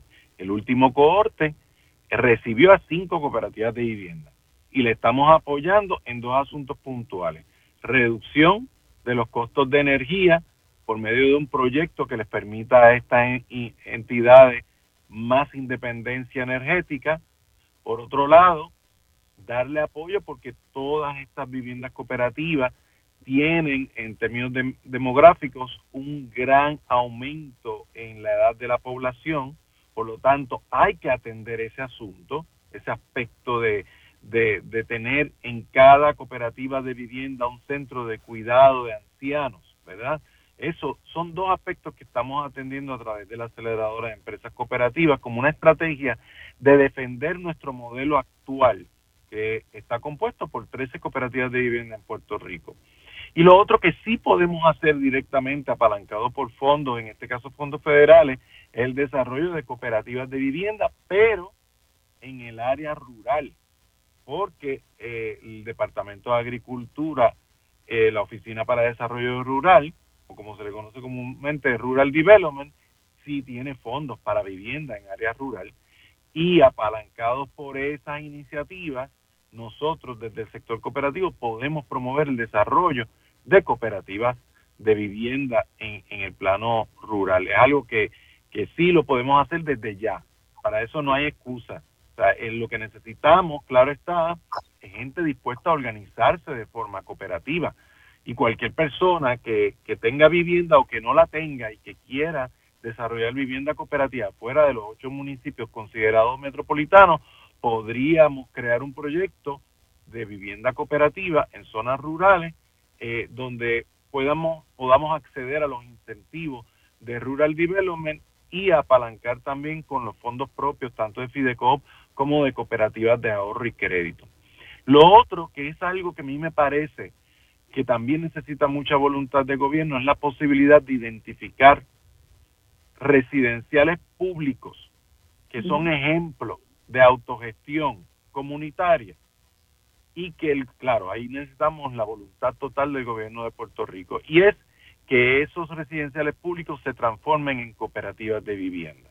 Ya se ha intentado en el pasado, una de las personas que más abogó y que legisló por eso fue el actual alcalde de Toabaja, Betito Márquez, cuando estaba en la legislatura. Sin embargo, tropezó con su, su, su propia estructura de gobierno ejecutiva en aquel momento. ¿Por qué? Pues porque como eh, los residenciales públicos se prestan en muchas ocasiones para recibir incentivos federales que al fin y al cabo se utilizan localmente muchas veces para hacer politiquería, pues ciertamente eh, necesita voluntad del gobierno central en Puerto Rico eh, y hay, nosotros tenemos residenciales públicos con gente bien organizada que yo estoy seguro que estarían dispuestos a ser dueños de sus propias casas, no, ser, no, vivir de la renta al propio gobierno eh, con sus subsidios, sino apropiarse totalmente por medio de los valores de, de autogestión y, y, de ayuda mutua de sus viviendas cooperativas, de sus viviendas públicas de forma cooperativa. Muy bien. Este, tengo a, a René con la mano levantada hace ratito. Te doy paso, René. Y después voy con Raúl.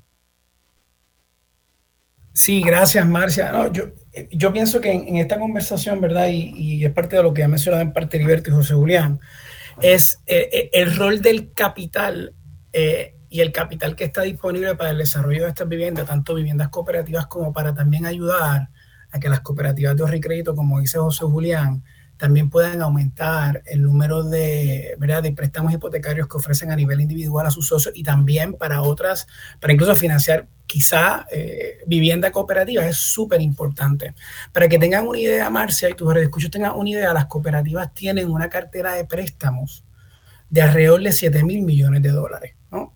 Eh, eso es una cartera que ha ido aumentando dramáticamente en los pasados cinco años, o sea, se estima que de 2022, en el año 2023 el aumento en cartera va a llegar a mil millones de dólares en un año, que es una, cosa increíble para las cooperativas y una gran parte de ese crecimiento también es, eh, eh, son préstamos eh, hipotecarios. De esa cartera de 7 mil millones de dólares, alrededor del 25% es en préstamos hipotecarios, préstamos para vivienda. La mayoría de las viviendas son viviendas de bajo costo, viviendas asequibles, el tipo de vivienda que queremos generar. Las cooperativas, históricamente, y de esto puede hablar mucho mejor José Julián ¿verdad? y Heriberto, que para mí son como eh, doctores en el tema de la historia del cooperativismo y todo lo demás. ¿verdad? Eh, no, no. Eh, yo aprendo muchísimo cada vez que, que, tengo una conversación con ellos sobre esto. O sea, me, me educo cada vez que, que, que converso con ellos. Eh, las cooperativas de crédito siempre han estado incluidas de fuentes de capital externo que otras instituciones en Puerto Rico y en los Estados Unidos continentales utilizan para poder financiar este tipo de proyectos. Eso significa que las cooperativas, cuando hablamos de, 12 mil millones de dólares, de 11 de, las 100 cooperativas, es bien importante señalar que estas cooperativas han crecido con su propio capital. Es decir, conforme las cooperativas van prestando, van creciendo, reinvierten ese capital y eso les permite seguir poco a poco expandiendo lo que están haciendo y expandiendo ese eh, impacto que tienen. Y esto, ¿verdad?, eh, tiene que ver con el desarrollo histórico del cooperativismo. De nuevo, yo no soy la persona adecuada para hablar de eso, pero las cooperativas de Puerto Rico han nacido y crecido con un enfoque en las necesidades de la isla, han desarrollado sus propias eh, instituciones, incluyendo Fidecop, COBI, seguros múltiples, bueno, la liga, etcétera, etcétera, y su propio regulador eh, y asegurador de depósitos, que es algo que en el pasado era común en los Estados Unidos continentales. Tú tenías en Delaware un asegurador de depósitos, en California, bueno, cada cooperativa, dependiendo de dónde estaba, tenía su asegurador de depósitos. En el presente ya eso no existe. Solamente existen dos aseguradores de depósitos, uno en Puerto Rico y uno en el estado de Massachusetts, que en realidad me aseguró. Y tú dirás, ¿por qué yo estoy hablando de esto? ¿Verdad? Y por qué esto es importante para esta conversación. Porque todas las cooperativas en Estados Unidos, en su mayoría, salvo 100, eh, sus depósitos, independientemente si son cooperativas estatales o cooperativas federales, sus depósitos están asegurados por un ente federal, que es el National Credit Union Administration. Esa es la realidad actual. Eso significa que toda la legislación que pasa por el Congreso, que es legislación que beneficia a instituciones financieras, en su mayoría tiende a incluir Federal Insured Credit Unions. Y eso causa que las cooperativas de Puerto Rico, aunque están haciendo en algunos casos un trabajo superior de inclusión financiera y desarrollo comunitario que muchas de esas cooperativas fuera de Puerto Rico, no pueden tener acceso al capital que les provee esa legislación. Y mucho de ese capital también es para el desarrollo de vivienda asequible. Les voy a dar un ejemplo. Hace dos años se aprobó una legislación que se llamaba el Emergency Capital Initiative, que fue como parte de la pandemia, y se distribuyeron 9 mil millones de dólares en capital a bancos y cooperativas de los Estados Unidos y las cooperativas de Puerto Rico no pudieron participar simplemente porque no tenían, ¿verdad?, ese seguro federal. Y eso está mal. parte de lo que nosotros estamos haciendo en colaboración con la Liga, con otros institutos cooperativos, con otras organizaciones cooperativas en Puerto Rico, la SEC, etcétera, es cambiar esa realidad y atraer ese capital a las cooperativas de Puerto Rico. Hasta el momento ha, llegado alrededor de 308 millones de dólares en capital externo a través del Departamento del Tesoro. Esta es la primera vez que ha pasado. Ese capital se puede utilizar para el desarrollo de productos de vivienda, ¿verdad? Y para el desarrollo de, para financiar vivienda a nivel individual. Pero por otro lado también estamos trabajando con el acceso a otros organismos que han sido creados exclusivamente en los Estados Unidos para eh, expandir la vivienda asequible, como por ejemplo el Federal Home Loan Bank, que es una corporación que existe en los Estados Unidos que fue creada por ley federal para promover el financiamiento de vivienda asequible en todos los Estados Unidos a través de instituciones financieras. Los bancos tienen acceso al Federal Home Loan Bank, las cooperativas de Estados Unidos tienen acceso al Federal Home Loan Bank y a las fuentes de capital y de liquidez que traen. En el caso de Puerto Rico, las cooperativas aún no tienen acceso al Federal Home Loan Bank. Y eso es lo que se está eh, trabajando. Pero ese acceso a capital y el empezar a integrar desde el punto de vista de acceso a capital a las cooperativas puede causar que las cooperativas entonces tengan ese dinero externo, esa gasolina que hace falta fuera de la que ya tienen, que viene de las mismas comunidades, para entonces poder eh, hacer más de lo que hacen y poder financiar todos estos proyectos y, llevar esa transformación eh, y abaratar esos costos de financiamiento en Puerto Rico. Una pregunta de ignorante. Este, tengo el recuerdo de que en la segunda administración de Bush hijo en Estados Unidos se aprobó una legislación que le daba a las llamadas faith-based faith organizations la posibilidad de financiar viviendas. Y ahora me vino el recuerdo. Eh, no sé cuál sería el mecanismo, ¿verdad? Pero sé que se creó una, una red eh, de producción de viviendas muy importante en Estados Unidos para los sectores de las comunidades más pobres a través del mecanismo de ese que le, que le había dado de operar en el mercado hipotecario de vivienda algunas de esas faith-based organizations. ¿Tú recuerdas algo de eso? ¿Te has tropezado con algo de eso, René? ¿Sabes cómo evolucionó? Porque a la verdad que fue una historia que que la seguí hasta en ese momento, pero después no supe más qué pasó. Pero el crecimiento fue muy grande. Obviamente fue una inversión política, ¿verdad? Eh, este, fue una estrategia política del, del expresidente eh, Bush, de Bush hijo, pero, pero me parecía en el momento que, que atendía un problema grande. Yo, creo que la idea, Marcia, es que eh, para el proceso de Puerto Rico se puedan sustituir estas bases de fe y obviamente sí, sabemos que, que todo este tema de, de, las bases de fe, la administración Bush eh, Jr. lo potenció bastante, pero sí que entonces, y esto lo hablaba con René y José Julián en algún momento, sí que entonces las cooperativas en Puerto Rico asuman la posición de los community banks en los Estados Unidos para poder recibir todos estos fondos para el desarrollo. Y yo creo que lo que dice René es bien importante. Si queremos que desde el cooperativismo se pueda financiar eh, modelos de vivienda cooperativa, además de todo lo que hemos hablado, esa atracción de capital de afuera para entonces eh, crear cooperativas o financiar cooperativas desde las propias cooperativas apoyaría mucho un tema que estoy impulsando Marcia, que es el tema del ecosistema cooperativo. Otras cooperativas y lo que hace René, esa atracción de capital es importantísima. Este, la, otra cosa que también como parte de la estrategia puede uno pensar es crear cooperativas de constructores de cooperativas, ¿verdad? Eh, eso lo aprendimos con, Uruguay, pero para mí todavía no le daba mucho pensamiento, Marcia, porque para mí es algo muy novel. Me parece interesantísimo que pudiéramos crear cooperativas de constructores para el desarrollo de cooperativas y ver entonces cómo ahí se pudiera trabajar el tema tributario, el tema de los subsidios. Hubo un experimento en Puerto Rico también en los años del programa de comunidades especiales, recuerdo porque yo fui a dar este adiestramiento a esa primera cooperativa de constructores de, hogares cooperativistas, ¿no?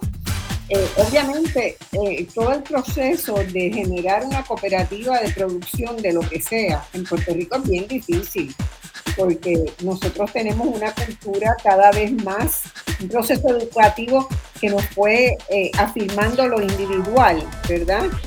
Entonces, eso de poner a, a los albañiles a trabajar con los plomeros, a trabajar con los este, electricistas en una cooperativa de construcción, nos dio mucho trabajo, pero no era imposible y la idea es que ellos pudieran contratar proyectos con los municipios, con los lugares donde estaban interesados en generar vivienda cooperativa. Lamentablemente, como todos sabemos, el programa de comunidades especiales fue liquidado, ¿verdad? Fue eh, aniquilado por las sucesivas eh, gobiernos del país y no hubo tiempo de, empezar a llevar adelante eso.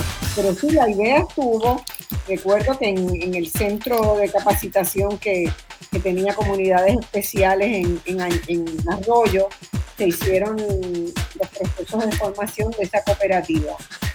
Y no es para descartar, hay que tenerlo en mente, ¿verdad? Hay, cooperativas, hay cooperativas de contratistas en Puerto Rico, pero de nuevo, eh, el tema de la vivienda, ya sea cooperativa o no, o sea, vivienda, eh, construcción de vivienda, es como, es como los préstamos eh, agrícolas. Requieren cierto nivel de subvención de parte del Estado, porque no son por sí mismos rentables, ¿verdad? A menos que fuese un usurero, ¿verdad? Así que creo que eso, eso, pero tenemos, tenemos cooperativas de, contratistas, tenemos por lo menos yo sé de tres, uno de ellos son clientes de Fidecoop, son gente que pasó por la incubadora del Instituto de Cooperativismo de la Universidad de Puerto Rico, tienen una mentalidad sumamente solidaria y, es, ¿verdad? otra cabeza. Y, y yo creo que estarían súper dispuestos a colaborar con este tipo de proyectos.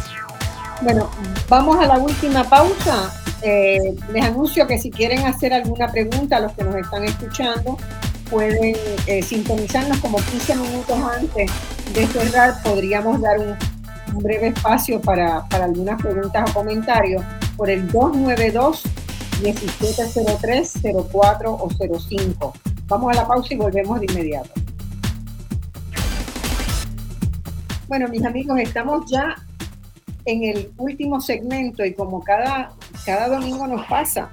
Hay tanto para discutir y es tan rica la, conversación con nuestros participantes que, se me quedan cosas que no quiero dejar pasar. Primero, y voy a mencionarlos rápidamente para que le hagamos un lugarcito. Eh, en, el, en todo ese diseño, ¿verdad? De cómo se puede lograr un financiamiento para nueva vivienda bajo el signo cooperativista, eh, hay un elemento que me preocupa, que es qué hacen las cooperativas con las hipotecas que emiten si no hay un mercado secundario a donde puedan, a donde puedan venderla. O sea, cuán sostenible es para la cooperativa o cuán negocio es para una cooperativa emprender un, dar un préstamo que es de largo plazo y de bajo interés. Así que, ¿cómo se organiza un mercado secundario? Quiero que o este, alguno de ustedes empiece con eso. Quien quiera me dice voluntario. yo, propongo a Raúl porque Raúl no ha hablado y así puedo yo pensar también la respuesta. Ok, ok, ok. Tú propones a Raúl. Perfecto. Raúl, vas a empezar por ahí. Segundo, yo creo que hay muchos elementos. Voy a dar el próximo tema para que nos los distribuyamos. Eh, hay muchas formas de reducir costos, ¿verdad? Y yo lo he visto en la operación de la construcción de vivienda cooperativa en, en el Uruguay. Eh, obviamente que tenemos que hacer un buen análisis de la estructura de costos, pero hay, por ejemplo, una posibilidad de vincular con la Universidad de Puerto Rico, con las carreras de ingeniería, de arquitectura, de planificación, algunos de los costos técnicos de levantar un proyecto cooperativista podrían estar asociados a un cambio, ¿verdad? Con, a, un, acuerdo con, con la universidad. Otra cosa son también el bajar los costos de los servicios como la electricidad. Y creo que inclusive tiene ya algunos ejemplos de cómo se puede manejar eso eh, también. Así que por lo menos esas tres cosas, vamos con ellas. Raúl empieza.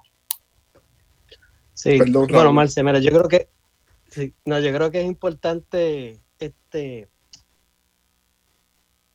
definir un, marco un poco más amplio de lo que hace falta para atender la crisis de vivienda, entonces para poder definir bien dónde entra el cooperativismo, estas estructuras, no vaya a ser que pongamos el cooperativismo en una posición de que va a sobreprometer lo que eh, cosas que exceden la capacidad de lo que puede eh, atender. Pues como, como muy bien dijo José Julián, o sea, hay cosas que son indelegables para el gobierno, ¿no? Y no hay sustituto para ellos, ¿verdad? Yo estoy trabajando con una cooperativa de usuarios que se llama La Gestora, que está tratando de promover y fomentar este, nuevas cooperativas de vivienda. Yo no soy protagonista en eso, en esos protagonistas son Juliana Unanue, eh, licenciado Jaime Toro, eh, Ana Serrano, Cintia Burgos de la Maraña, Jean René Santiago y el artista Manuel Mendoza. Pero una de las cosas que yo he observado, voy a empezar con esta cuestión anecdotal para ya verlo más amplio, es que en ese proceso, como aquí en Puerto Rico no hay una cooperativa de vivienda desde hace casi 30 años, y la última que hubo, que es la de Alejandro Tepi Rivera, fue a través de un contrato de sección 8 con HOD.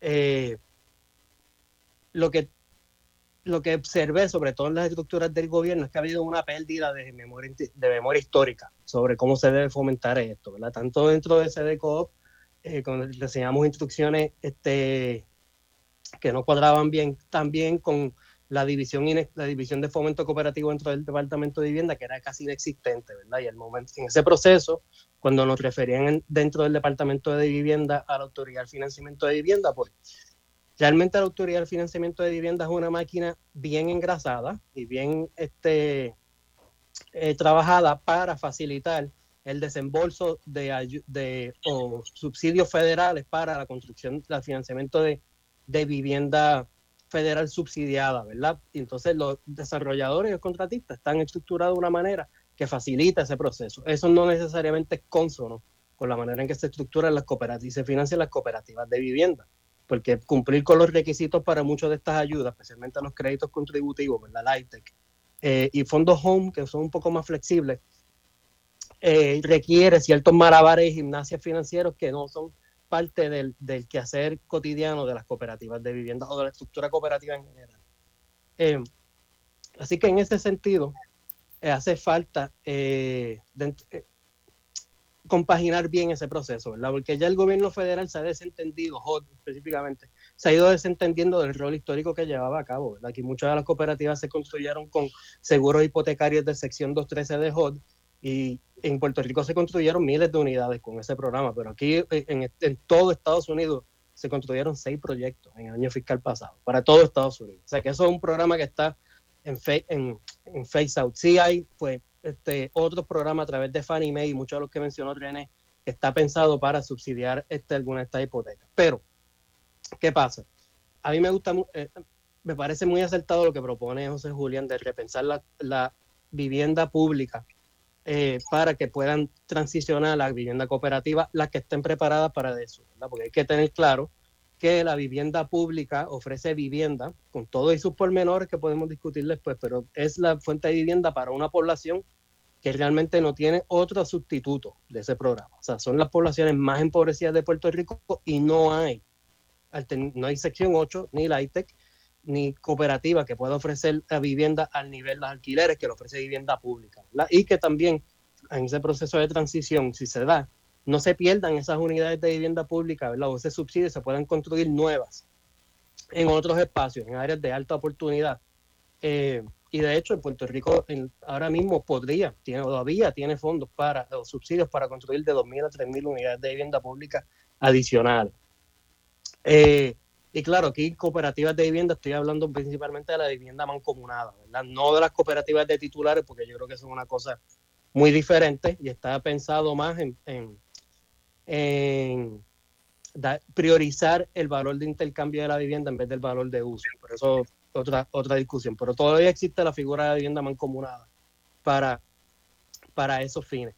Y entonces, ¿cómo podemos entonces financiarlo si no hay estas estructuras, verdad? Y entonces sí, las cooperativas hacen malabares dentro de lo que pueden porque también se regulan, tienen que cumplir con cierta reglamentación local y federal. O sea que hay límites dentro de los malabares que pueden hacer, que son mucho más dados a experimentar que los bancos comerciales, oh, sin duda, y lo hacen todo el tiempo. Eh, pero tienen esas limitaciones, ¿verdad? Por lo tanto, aquí hay que repensar en a nivel público cómo atendemos lo de vivienda, ¿verdad? Y entonces yo creo que en Puerto Rico sí hay una política pública de vivienda que ha sido fija este, consistente, que es el, el subsidiar la vivienda de compraventa individual. De una forma u otra, eso sí ha sido consistente a través del tiempo. Eh, y se van una cantidad sustancial de subsidios y ayudas públicas. O mucha gente no sabe que la vivienda de compraventa en términos de subsidio público es muchísimo más cara que la vivienda de alquiler subsidiada a través de los programas federales. ¿Pero qué quiere decir eso? Pues eso quiere decir que entonces el gobierno tiene, primero, un rol que regir en los mercados secundarios que tú estabas mencionando, porque muchas de esas unidades que se van a reposición fueron este, recipientes de distintas ayudas públicas para que se pudieran construir, ya sean seguros de FHA, ya sean porque muchas se construyeron en terrenos que antes eran públicos, ya sea porque las personas que compraron las hipotecas se acogían a la exención, a la deducción contributiva de intereses hipotecarios. Eh, o sea, hay distintos subsidios y el gobierno puede este, tener un rol mucho más directo en determinar, en priorizar cómo se asignan o se determinan nuevos usuarios o compradores de esas viviendas reposeídas, de manera que no se facilite este, las ventajas a inversionistas institucionales, inversionistas eh, de gran capital por encima de comunidades locales o por encima de las personas que vivían en esos espacios. Eso por una parte. Y lo otro, yo creo que una fuente de financiamiento esencial para todo cualquier programa de vivienda tiene que ver cómo estamos manejando la contribución de propiedad, la contribución de la tierra, cómo estamos llevando inventario de las propiedades. El CRIM es una máquina aceitada para fomentar el abandono y las propiedades vacantes por la manera en que opera.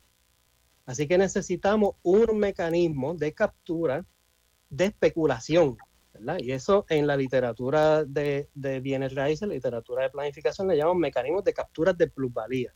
Y esos mecanismos de capturas de plusvalía que se dan a través de una serie de, ya sea un impuesto al valor de la tierra, ya sea a una contribución al valor de la tierra, ya sea a un valor, una contribución al desuso, ya sea a, a ajustar la contribución de propiedad al valor real de mercado, se redistribuyen directamente en la provisión de vivienda asequible y en la mejora de infraestructura en comunidades desventajadas. Pues eso requiere repensar cómo manejamos el crimen, requiere repensar a nivel municipal cómo manejamos propiedades. Los municipios tienen que entonces tener un registro, un inventario actualizado de esas propiedades para esos fines. Eh, y, este, eh, facilitar la adquisición de estorbos públicos para reutilizarlos para estos fines, porque uno de los costos grandes, porque estamos hablando de los costos de construcción, pero todavía, aun cuando la mano de obra y el material son caros, el costo más grande usualmente es el valor de la tierra, el tener el site. Y eso puede ser un área clave donde el gobierno puede subsidiar ese componente esencial. Eh, y no solamente la adquisición de estorbo público, pero entonces pues, eh, la adquisición de propiedades vacantes que también tal vez estén en disputas, porque tengamos claro que no todas las propiedades vacantes son estorbos públicos. Estorbos públicos quiere decir que son lugares que son insalubres, que no se pueden, que, que no son habitables. Pero hay muchas propiedades vacantes que sí se pueden reutilizar para, para, eh, para estos fines. Y también. Marcia, Marcia. Es que me están preguntando acá, yo creo que hay que explicar un par de cositas. Eh, me gustaría definir brevemente cuando estamos hablando de mercado secundario. No, no todo, me está escribiendo, todo el mundo entiende eso. Mercado secundario, para explicar bien breve lo que dice Raúl, supongamos que vamos a subsidiar la vivienda para la compraventa de una unidad familiar o lo que sea, recibe un montón de dinero en subsidios, pero también hay una hipoteca. Esa hipoteca se la puede dar el banco o se la puede dar la cooperativa de crédito. ¿Qué ocurre? Eso es mercado primario. Pero lo que mucha gente no sabe en Puerto Rico es que muchas veces los bancos cogen esas hipotecas y los meten en unas cajitas que se llaman eh, CDO, vi unas cositas bien, bien, bien, como dijo ahorita Raúl, unas cosas de magia financiera bien espectacular y se venden a otras instituciones financieras en o fuera de Puerto Rico. Y esa venta de instrumentos financieros entre bancos, eh, entre instituciones, entre bancos, cooperativos, lo que sea, fuera de Puerto Rico es lo que llamamos mercado secundario. ¿Y qué es lo que dice Raúl? Raúl lo que dice es, oye, tú estás metiendo un montón de dinero de subsidio, de momento viene la persona y se le ejecuta la propiedad, esa propiedad, eh, cuando se ejecuta la, hipoteca, pasa a ser parte del caudal, no del banco en Puerto Rico, que lo que estaba haciendo era cobrando un fee por ser el intermediario, sino a instituciones que compraron en mercado secundario. Riesgo, y aquí yo entiendo lo que decía Raúl ahorita, y José Julián, algo que tenemos que mirar con René. Por ejemplo, coger un residencial público, convertirlo en una cooperativa y viene una gran compañía, que sé yo, un hedge funds, BlackRock, y decide comprar ese, ese complejo de, de, vivienda. Después suben la renta, sacan a la gente y lo convierten en Airbnb. Eh, provocando entonces que haya menos oferta para la vivienda asequible. Esto está pasando en España Heriberto, en el mundo. Heriberto, por eso, por eso, y me parece que, que, que el rol de Inclusive, ¿verdad? En esto, en este momento, y que debería tener un, como rol el banco cooperativo, que es el banco de las cooperativas, principalmente de las cooperativas de ahorro y crédito en Puerto Rico, es tan importante en lograr convertirse en un en el comprador secundario de hipotecas. De acuerdo. Es un comprador secundario solidario. Claro. Solidario. Que no venda por, Porque la cooperativa, local, eh, cuando desembolsa 150 mil dólares para una hipoteca, ese dinero no lo puede tener congelado esperando su retorno por 30 años. Claro. Porque significa que, va a perder eh, la capacidad de brindar otra cantidad de instrumentos financieros a la propia gente del pueblo.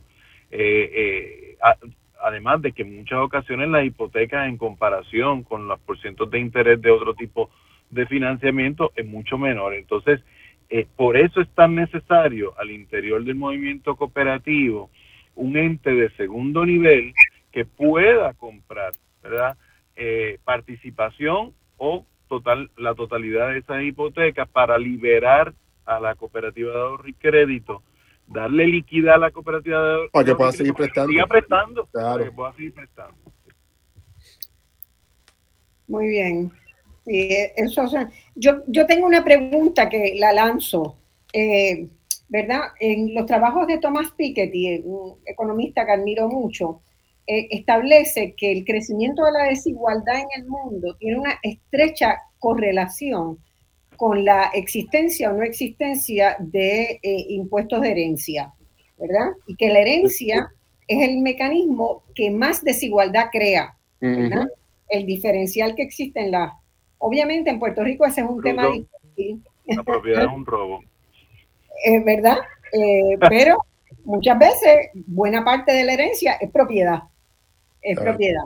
Entonces, tendríamos que ser capaces de sentarnos en algún momento en una mesa a conversar eh, sobre qué impacto podría tener de aportar a un fondo, ¿verdad?, para vivienda cooperativa, el imponer un, un impuesto que puede ser pequeño, pero para las herencias de mayores niveles, ¿verdad? No estamos no estamos planteando darle lo que sería la, alternativa no liberal, el mismo, el mismo por ciento a todo el mundo, sino de determinar un nivel sobre el cual se pueda cobrar un pequeño impuesto de herencia que vaya a la creación de un fondo para la construcción de vivienda, que es el primer ahorro que hace una familia y que es la base de la estabilidad de la economía familiar. E, eso se pensó, esto, Marce, en algún momento dado en los 40 y los 50 en Puerto Rico por claro. la de tierra por parte de las centrales azucareras, pues se creó entonces un impuesto sobre, primero se creó la limitación de cuánto es el máximo que se puede tener y después se creó entonces también un impuesto a las gerencias, un impuesto que ha perdido mucha popularidad y ha sido eliminado en las últimas reformas contributivas, pero Marcia, yo preferiría, o sea, yo no tengo ningún problema con el impuesto a las gerencias, vengo de familia trabajadora, no tenemos propiedades ni nada en ninguna parte del mundo, pero eh, pienso que en Puerto Rico, y no sé si Raúl pueda también tocar el, eh, y abundar el tema, me parece que es más preciso un impuesto sobre la propiedad bien trabajado y bien hecho, donde quizás pudiéramos excluir los primeros 150 o 200 mil dólares de la primera propiedad, pero en la medida que vayamos acumulando riqueza, acumulando propiedad, pudiéramos entonces poner un impuesto marginal mayor con dos objetivos. Número uno, poder establecer políticas públicas de áreas de subsidio financiamiento, bajando los impuestos en áreas que queramos, eh, desarrollar para vivienda cooperativa o para un tipo de vivienda asequible, no tiene que ser necesariamente cooperativa, pero me toca defender primero el modelo cooperativo por encima de lo demás y eh, también con el propósito de que el impuesto sobre la propiedad, si se hace bien, puede ser un impuesto mucho más progresivo que el impuesto sobre las contribuciones sobre ingresos, por una razón bien sencilla la Constitución del Estado Libre Asociado de Puerto Rico es garante del uso y disfrute de la propiedad privada. Por lo tanto, quien más propiedad tenga, tiene que pagar más para sostener el aparato público donde se reivindica la propiedad. Estoy totalmente de acuerdo contigo, lo que no excluye que haya la posibilidad, además de poner un pequeño este impuesto a la herencia, pero bueno. No. Ah, de acuerdo, por eso digo, yo no tengo ningún problema con ese impuesto, pero me gusta, me gusta mucho el impuesto sobre la propiedad. Vale, José Julián.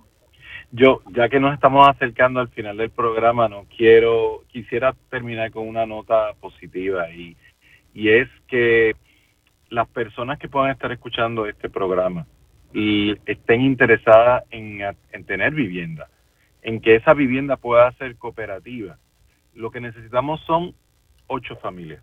Ocho familias eh, es más fácil en áreas rurales, o sea que si usted está escuchándonos y está fuera de los municipios metropolitanos, eh, en el área metropolitana de San Juan, Caguas, Ponce y Mayagüez, está en el resto de esos municipios, desea organizarse con unas otras eh, ocho familias que quieran organizarse para tener vivienda asequible, de mancomunada, eh, cooperativa, pues se pueden comunicar, pueden estar pendientes de nuestro, nuestras redes sociales, tanto la Liga de Cooperativa que ofrece todos los meses una orientación sobre cómo organizar cooperativas, se puede comunicar con nosotros en Fidecoop, que también nos puede conseguir en las redes sociales, eh, como Fondo de Inversión y Desarrollo Cooperativo, y le podemos ayudar, le podemos apoyar en ese proceso de crear cooperativas de vivienda, eh, ser codueño de su vivienda de forma mancomunada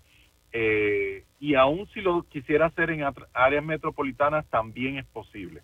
Eh, precisamente la gente de, de, de, la generadora de cooperativa de la que mencionó Raúl lo está tratando de hacer en el área metropolitana, así que con mucho gusto hay formas de hacerlo eh, y el modelo cooperativo es el modelo más colaborativo que existe, así que los invitamos a, buscar estas alternativas.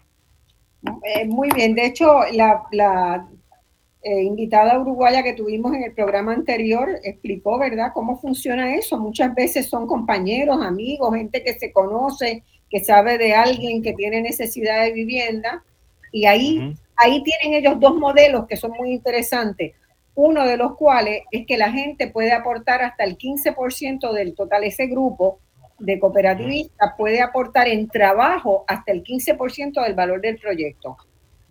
Es decir, pueden sustituir eh, por trabajo pericial de distintas partes de la construcción o por el diseño del proyecto, pero se va, hay un mecanismo que les permite aportar en trabajo y eso les reduce el costo de la unidad de vivienda, ¿verdad? Para la familia. Y la otra es por ahorro previo. Gente que puede tener algunos ahorros o puede juntar algunos ahorros, pueden aportar hasta el 15% del total del proyecto. Me pareció que era un, mecanismo muy interesante. Aquí la ciudad está llena, llena de proyectos este, cooperativos que uno los ve nacer y crecer rápidamente. Y el acceso a tierra los municipios, ¿verdad? En el caso de Uruguay, los departamentos eh, hacen una tarea eh, muy vigorosa de identificar o suelos o terrenos, ¿verdad? Sin construcción, o propiedades verticales o propiedades más pequeñas que eh, no tienen, no tuvieron herederos y en poder utilizarlos, que los, los adquiere, ¿verdad? Entran en posesión de los municipios y los hacen disponibles al cooperativismo para el desarrollo de proyectos de vivienda. Así que puede haber también una variedad de mecanismos para, para adquirir eh, tierra y propiedad, para empezar. ¿Qué más? Estamos ya en los últimos minutos.